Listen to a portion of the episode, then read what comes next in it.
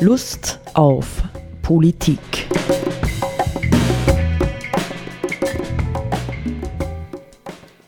Liebe Hörerinnen und Hörer des Freien Radios Freistadt, Sepp Kiesenhofer und Roland Steidl, begrüßen Sie zu einer neuen Sendung Lust auf Politik. Äh, wir nehmen auf heute am Johannistag, hast du gerade gesagt, Sepp, nicht 24. Juni.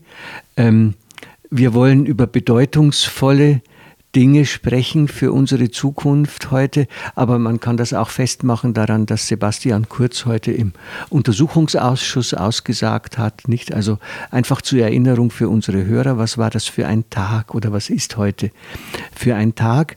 Ähm, wir haben also mein Bedürfnis, ja, weswegen ich ähm, die Themen für heute vorgeschlagen habe, äh, liegt daran, vielleicht äh, äh, uns gemeinsam, ja, Sepp, ein bisschen Klarheit zu verschaffen.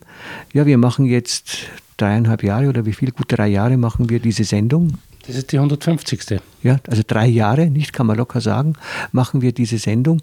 Und mh, mm, es ist vielleicht auch wichtig anhand von Krisen wie, die, wie der Corona-Krise jetzt ja, ähm, und vielen anderen Themen, die wir immer wieder besprochen haben, uns ein bisschen Klarheit darüber zu verschaffen, wo stehen wir eigentlich, ja, jeder von uns. Was ist in dem, was wir politisch erlebt haben in den vergangenen drei Jahren, letztendlich auch irgendwie unsere Position. Ich finde, wir sind ja nicht nur Berichterstatter, Neutrale, die irgendwie erzählen, das und das ist passiert, ja, oder die und die Möglichkeiten äh, gibt es, sondern im Grunde Grunde genommen äh, gehen wir ja mit einer Haltung an die Dinge heran, mit einer Sichtweise, mit einer Weltanschauung, die sich natürlich auch durch die hm, Dinge, die geschehen, in mancher Hinsicht verändert, ja, oder vielleicht auch einfach klarer wird. So geht es jedenfalls mir, nicht? Ich weiß nicht, wie es dir geht. Äh, über die 150 Sendungen hinweg hast du das Gefühl, du gewinnst Klarheit oder wird es immer chaotisch? Nein, ich denke mir, also es geht mir auch so. Nicht? Im Gesprächen lernt man immer vieles dazu. Mhm. Wenn es sozusagen nicht jetzt ein, äh, Auseinandersetzungen sind, die nur dazu da sind, um dem anderen irgendwie irgendwas an den Kopf zu werfen oder so, sondern wenn man gemeinsam über Dinge, verschiedenste Dinge spricht, dann gewinnt man mm, zusätzliche Perspektiven mhm. und vielleicht auch bestimmte Klarheiten. Das ist auf jeden Fall auch meine Erfahrung. Ja, genau. Und außerdem lesen wir viel, nicht? Also wir lesen politische Literatur, wir lesen die Tageszeitung. Du hast noch andere Medien zur Verfügung als ich an der Stelle, nicht? Also ich glaube, es ist schon eine, ein innerer Prozess, weil wir ja doch in den vergangenen Sendungen zum Thema Corona gesagt haben, es wäre ein Zeitfenster wieder da, nicht? So wie andere Dinge Zeitfenster ähm, gewesen sind. Immer wieder tauchen alle paar Jahre Zeitfenster auf, wo man sagen könnte, es könnte uns etwas zum Umdenken einladen. Es könnte uns etwas einladen, Kurskorrekturen nicht für dieses Wirtschafts- und Gesellschaftssystem vorzunehmen, unter dem doch heute, kann man sagen, weltweit nicht nur viele, viele, viele Menschen leiden, sondern auch die Tiere und Pflanzen und ja, also wir haben es mit unser, in unserem Gesellschaftssystem doch mit etwas zu tun, das eher auf der Zerstörer Seite unterwegs ist, oder? Ja, das ist sicher. Äh, und das andere, ich meine, in letzter Zeit denke ich mir oft, das ist, äh, man kann das, glaube ich, gar nicht überschätzen, wie, wie tief jetzt sozusagen der Einschnitt ist, der durch diese Viruspandemie stattfindet. So man braucht das jetzt nicht unbedingt in überpathetischen Worten beschreiben, aber dass mehr oder weniger weltweit äh, ganz, ganz viele Dinge mhm. zum Stillstand gebracht wurden, das ist, glaube ich, schon eine singuläre Menschheitserfahrung, würde ich jetzt einmal sagen. Äh, die, die, die alltäglichen Folgen wird man wahrscheinlich gesellschaftlich betrachtet unterschiedlich spüren was sie für Auswirkungen hat. Aber dass eben diese, weil du gesagt hast, Zeitfenster und so weiter, das ist auf jeden Fall aus meiner Sicht jetzt da, weil äh, eben das so eine tiefgreifende, also ein tiefgreifender Einschnitt ist, der jetzt da passiert ist und nach wie vor läuft. Der natürlich die Möglichkeit gibt, bestimmte Dinge grundsätzlich zu überdenken oder möglicherweise neu zu denken. Oder wo man dann den starken Impuls dann kriegt, das könnte auch sein natürlich und das sieht man ja auch aller Orten, äh, möglichst schnell zum vorherigen Zustand wieder zurückzukehren.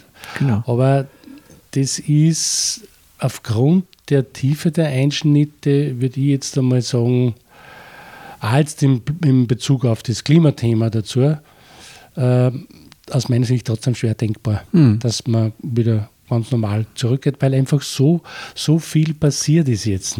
Ja. Wenn äh, weltweit die Gesellschaft mehr oder weniger zum Stillstand gebracht wird, dann ist das ein ganz, ganz tiefer Einschnitt. Naja, und man sieht jetzt ja schon, nicht 24. Juni, man sieht jetzt ja schon, dass das Ding noch gar nicht gegessen ist, auch bei uns nicht, wenn man jetzt daran denkt, was in Deutschland passiert ist, bei den Fleischfabrikanten und sowas. Also es könnt, kann ja alles sehr, sehr schnell wieder in die zuletzt gehabte Richtung zurückgehen, nicht? Sodass also viele, viele Neuinfektionen stattfinden und möglicherweise wieder partielle Lockdowns äh, passieren müssen. Nicht? Das ist ja gar nicht ausgeschlossen. Ähm, ja, vielleicht noch noch ein Gedanke zu dieser, zu dieser Veränderung. Nicht? Ich ähm, gehe ein bisschen zurück auf die Finanz- und Bankenkrise. Es gab jetzt neuerdings Zahlen, wo gesagt worden ist, nicht die Finanz- und Bankenkrise hat im Durchschnitt die Weltwirtschaft um drei Prozent Wachstum beschnitten. Also es ging drei Prozent zurück. Die Prognosen für die jetzige Situation liegen bei sieben und acht Prozent. Also das ist erheblich stärker, nicht, dass man sagen würde, also wir haben es hier mit einer noch viel umfangreicheren Krise zu tun, tatsächlich. Und die Frage ist, wohin führt sie uns, nicht? Und ich wollte vielleicht auch bewusst zurückkommend auf die Finanz- und Bankenkrise ähm, auf ein Buch zu sprechen kommen, das ich wieder ausgegraben habe und das ja eigentlich vom Ansatz her sehr spannend und für uns vielleicht sogar hilfreich finde. Nämlich 2009 hat Hans-Peter Gensichen, ein ursprünglich ostdeutscher evangelischer Theologie, Theologe, ähm, im Publikforum, äh, in der Edition des Publikforum, ein Buch veröffentlicht unter dem Titel Armut wird uns retten finde ich einen sehr spannenden, provokanten Titel. Und äh, der Untertitel heißt Geteilter Wohlstand in einer Gesellschaft des Weniger. Nicht? Und ein bisschen würde ich gerne mit dir äh, die Thesen, die der Gensichen da hat, äh, diskutieren, weil sie ja durchaus kompatibel sind mit einer Bewegung, ja, die ja in den letzten Jahren auch tatsächlich ähm, von sich hören gemacht hat, nämlich der sogenannten Degrowth. Bewegung, also äh, weniger Wachstum wäre besser für uns und äh, auf diese Thematik könnten wir dann in der nächsten Sendung auch noch einmal aktuell zurückkommen. Ja, also ähm, ich fange mal an, ein oder zwei Thesen für den Anfang von äh, Gänsichen zu lesen. Nicht er sagt für 2009, nicht, man muss sich jetzt ein bisschen zurückversetzen. 2009, das war praktisch mehr oder weniger im Ausfließen der Finanz- und Bankenkrise, sagt er, in Westeuropa, der Region des Meer, entsteht gerade eine Gesellschaft des Weniger. Wir leben in Schrumpfung und Rückgang und das schon seit Jahren und auf vielen Ebenen gleichzeitig. Nicht? Kann man das, können wir das nachvollziehen, nicht? Dass wir innerhalb der westlichen Gesellschaften, die ja mh, hm, doch von sich gerne als den Reichen sprechen, dass es da schon seit Jahren sowas wie Schrumpfung und weniger gibt. Ja, von den Wirtschaftszahlen ausgehend, also Bruttoinlandsprodukt, BIP und so weiter, gibt es ja mh, hm, trotzdem in den letzten Jahren mehr oder weniger in Summe eigentlich ein, ein, ein Wachstum. Es gibt, hat einzelne Phasen gegeben, wo es äh, Rezession gegeben hat, aber in Summe ist es immer ein, ein Wachstumsprozess. Äh, nebenbei bemerkt, wir brauchen ja, wie vielleicht viele wissen, mindestens 2% Wachstum des Bruttoinlandsproduktes, um die aktuelle Arbeitsplatzsituation aufrechterhalten zu können um das Ansteigen der Arbeitslosenzahlen zu verhindern. So heißt es jedenfalls. Ja. und das andere ist, ich denke mal, also ähm, das, das Entstehen des Mehr und das Entstehen des Weniger ähm, wir dürfen, das, das BIP gibt ja nur eine sozusagen Durchschnittszahl an und sagt ja nichts aus, wie einzelne gesellschaftliche Gruppen äh, so jetzt da, wo die angesiedelt sind bezüglich mehr oder weniger. Und äh, ich habe da jetzt ehrlich gesagt keine aktuellen Zahlen, wie hoch die, die Zahl der Armutsgefährdeten und so weiter in Österreich gerade ist. Ähm, Faktum ist, dass natürlich ähm, bestimmte Gruppen, gesellschaftliche Gruppen, da will ich jetzt einmal Flüchtlinge dazu erzählen oder Arbeitslose und so weiter, dass für die Leute oder für die Menschen das Leben schwieriger wird, weil sie immer weniger an Unterstützung bekommen und immer weniger an finanziellen Mitteln zur Verfügung haben.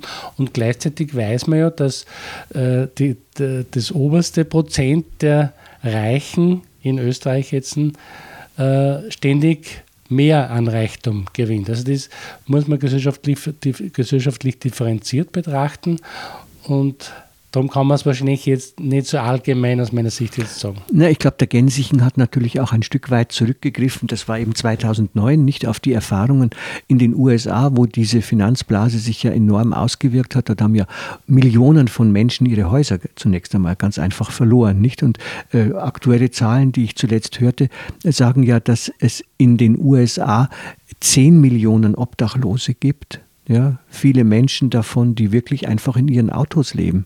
Die haben einen Arbeitsplatz, ja, leben aber in ihren Autos, weil sie sich eine Wohnung neben dem, was sie tun, gar nicht leisten können. Ja.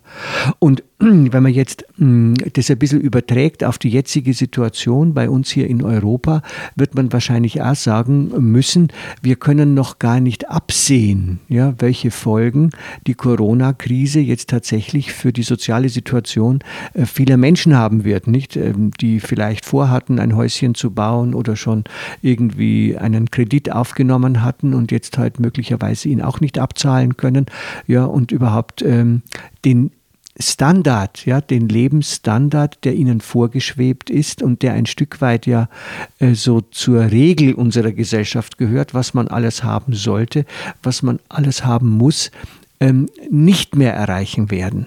Ja? Also insofern glaube ich, muss man tatsächlich ähm, so ähnlich wie das auch 2009 in abgewandelter Form war, damit rechnen, dass es eine erhöhte Zahl von Menschen geben wird, in Europa auch, die den erwünschten Status und Standard einfach nicht mehr erreichen werden. Ja? Werden sie nicht. Und die Frage ist, was passiert mit denen nicht und wie gehen gerade auch diese Menschen mit dieser Situation um? Nicht der Gensichen sagt für für die 2009er Situation, dass im Grunde genommen in den Randzonen auch der Zentren wiederum, also Berlin etwa, Großstädte, dass sich dort ohne dies schon äh, so etwas wie eine Art alternative Subkultur ausgebreitet hat. Ja, also du hast vorhin das ja mit Recht angemerkt, es gibt ja nicht nur Leute, äh, die jetzt äh, unverschuldet in Not geraten sind und in Armut, sondern es gibt ja auch Leute, die ganz bewusst alternative Lebensstile äh, anpeilen, nicht? Und äh, insofern kann man sagen, auch wenn dieser Bereich ja in den offiziellen Medien wenig präsent ist, gibt es vielleicht mittlerweile in Europa viel mehr Menschen, die an Alternativen, auf Alternativen hindenken zum äh, derzeitigen Wirtschaftssystem, als wir vermuten.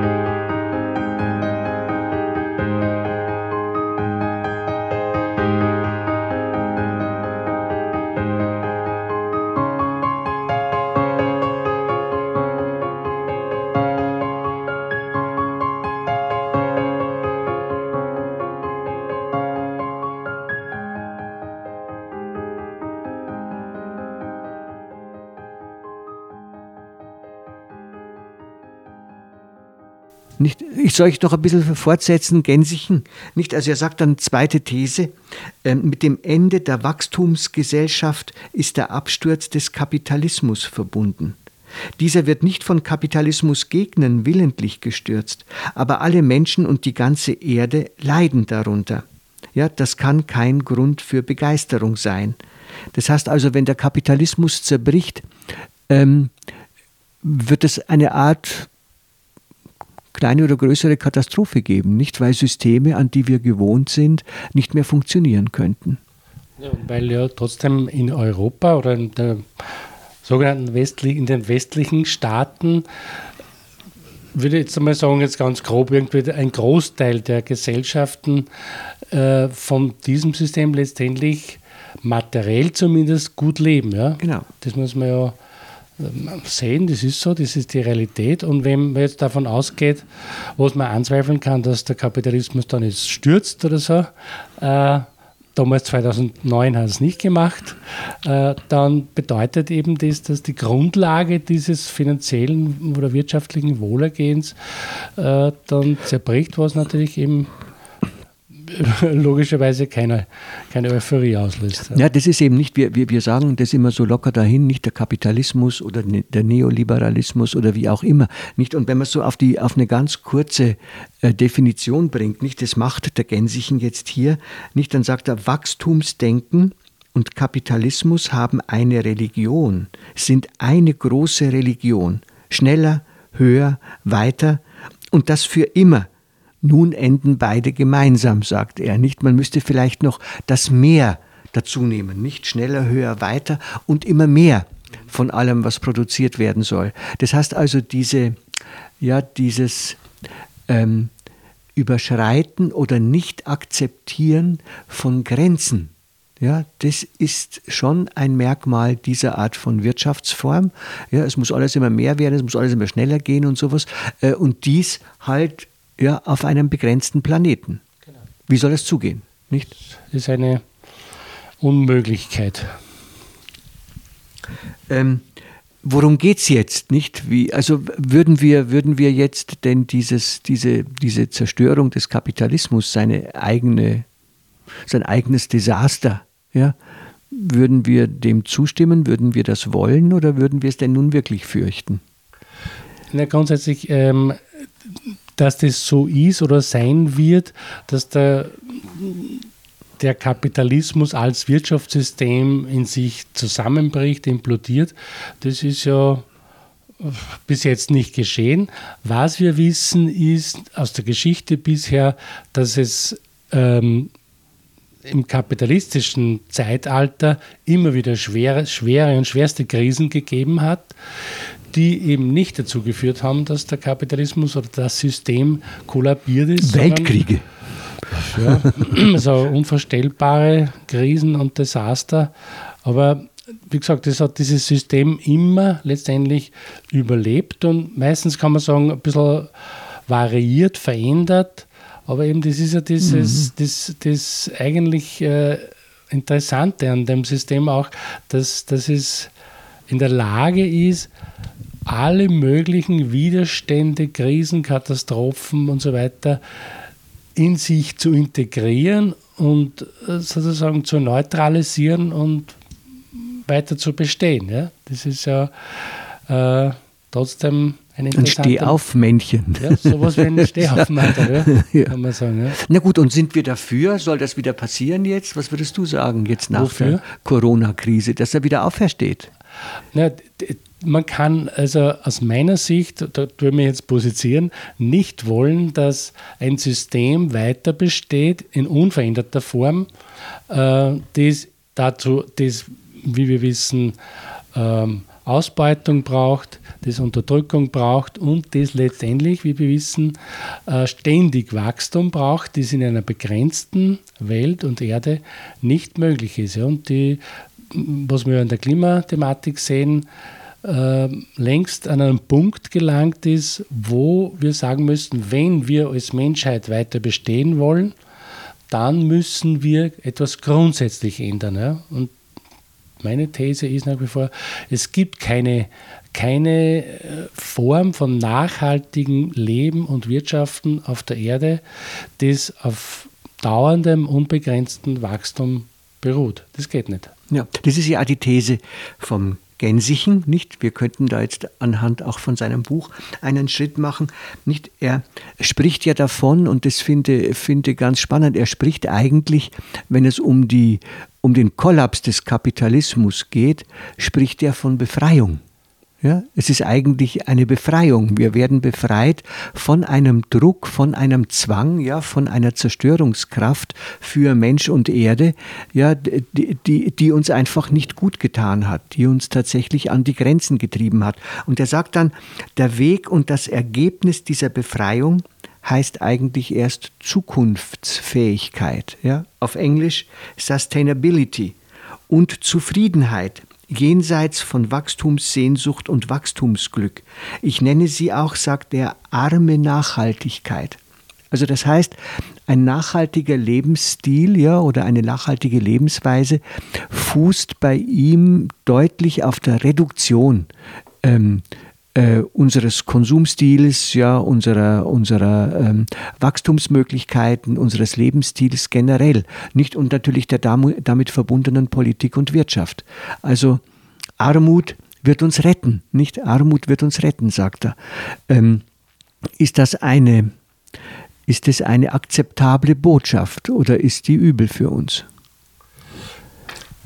Also ich würde jetzt mal sagen, erzwungene Armut kann man nie als etwas mhm. betrachten. Mhm. In erster Linie mal, was, was wünschenswert ist.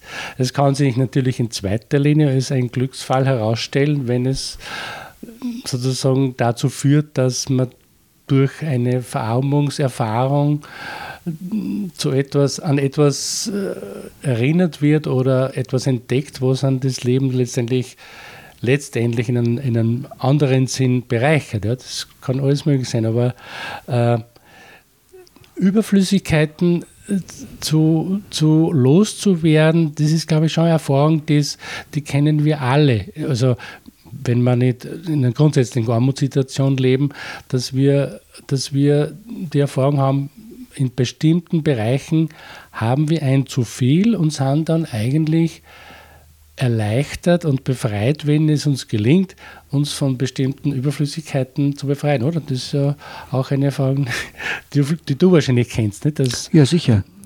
Ja. Also ich habe das äh, an verschiedenen Orten meines Lebens äh, ähm, äh, äh, tatsächlich getan und auch im Grunde genommen auch als konstruktiv erlebt. Nicht? Ich habe in der letzten Zeit ja viel diskutiert mit meinen Ausbildungsteilnehmern im Sozialbereich und auch mit anderen Leuten und es war schon interessant, dass also als Fazit der Corona-Krise ja haben manche dann gesagt, ja, also es war für mich eine ganz tolle Erfahrung zu sehen, wie wenig ich eigentlich brauche.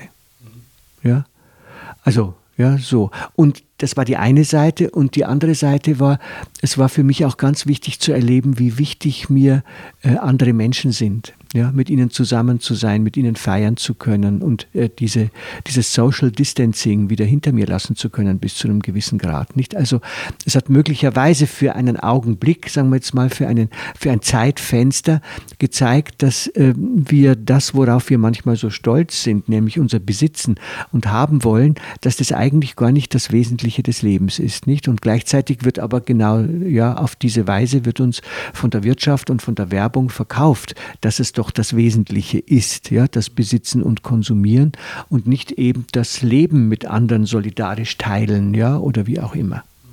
Ja, also insofern kann ich mir schon vorstellen, dass an der Stelle zumindest vorübergehend Lernerfahrungen da sind. Nicht, der Gensichen sagt hier, ja, wie weit kann das gehen? Wir haben im Vorgespräch ja auch schon thematisiert, ähm, diese Botschaft der Armut jemandem jetzt zu bringen, der gerade arbeitslos geworden ist, ja, und nicht weiß, wie werde ich mit meiner Familie die nächsten Monate überstehen oder so. Das ist natürlich eine heikle Geschichte. Ja. Und Gensichen sagt jetzt, ein Absinken in die Totalität der Armut darf es nicht geben und muss es auch nicht geben. Ein innovatives Instrument gegen ein solches Absinken ist ein bedingungsloses Grundeinkommen für jede und jeden. Nicht? Das ist ja tatsächlich etwas, äh, wo ich den Eindruck hatte, das ist jetzt in, im Verlauf der vergangenen Monate auch immer wieder angesprochen worden. Nicht? Brauchen wir nicht eigentlich ein bedingungsloses Grundeinkommen? Und in Spanien wird es ja gerade genau. mhm. dauerhaft eingeführt. Mhm.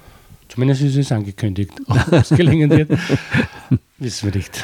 Ja, nicht. Also das wäre tatsächlich wahrscheinlich ein Hebel, um Menschen, die, ähm, ich sage jetzt einmal bewusst, in der Umstellung unseres gesellschaftlichen und Wirtschafts-, wirtschaftlichen Systems in die Bedrulle kommen. Ja? Also, wo sie einfach wirklich, weil, ich sage es mal bewusst, äh, manche Produktionszweige einfach nicht nachhaltig sein können und deswegen beendet werden müssen. Ja?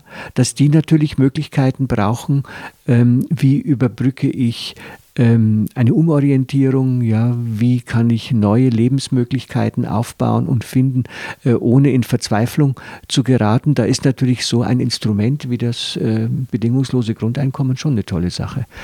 Ja, würde ich auch sagen, es ist eigentlich aus, aus ethischer Sicht ist es nicht tragbar, dass man bestimmte gesellschaftliche Gruppen wirtschaftlich, finanziell völlig sich selbst überlässt, wenn, wenn von der Gesellschaft nicht Möglichkeiten angeboten werden, wo diese Menschen dann sich selbst die Existenzgrundlagen erarbeiten können. Ja? Mhm. Und ein, ein bedingungsloses Grundeinkommen ist so ein Instrument zu sagen, wir als Gesellschaft, als Gesamtgesellschaft bekennen uns dazu, dass niemand unter einer bestimmten finanziellen Grenze das Auskommen finden sollen muss.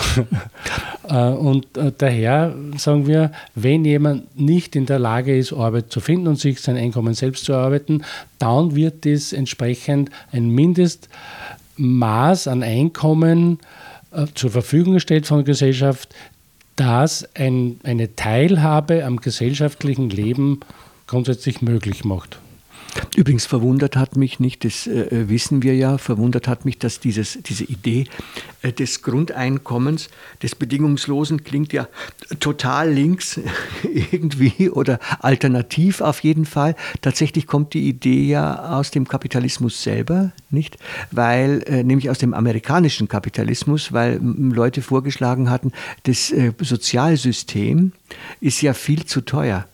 Nicht, was man da alles an Leuten braucht, die überprüfen, ähm, wem, welche, wem welche Zuschüsse zustehen und sowas. Das äh, ist teurer, als wenn man den Leuten gleich äh, bedingungslos Geld gibt. Ja, es gibt ja unterschiedlichste Formen dieses, dieses bedingungslosen Grundeinkommens und es ist natürlich klar, dass das nicht gleich einmal die Lösung sämtlicher Probleme ist, sondern ähm, das ein, ein, ein weites Feld an Problemstellungen und Lösungen beinhaltet. Ja? Also ein, ein, letzter Gedanke noch, der ist vielleicht zum Abschluss wichtig, den der Gänsichen da bringt. Er meint, dass in der, im Erlernen vom Umgang mit weniger ja, wir sehr, sehr viel von den äh, Menschen der Südhalbkugel lernen können, die eigentlich gewohnt sind, ja, mit weniger auszukommen und dafür aber teilweise viel integrere sozial gemeinschaftliche Systeme haben, die ihnen helfen, ja, im Unterschied zu uns, wo wir alle zu Tode individualisiert sind, auch mit ähm, weniger gut auszukommen, ja, und eben tatsächlich andere Werte und Haltungen zu forcieren. Auf Wiederhören. Auf Wiederhören.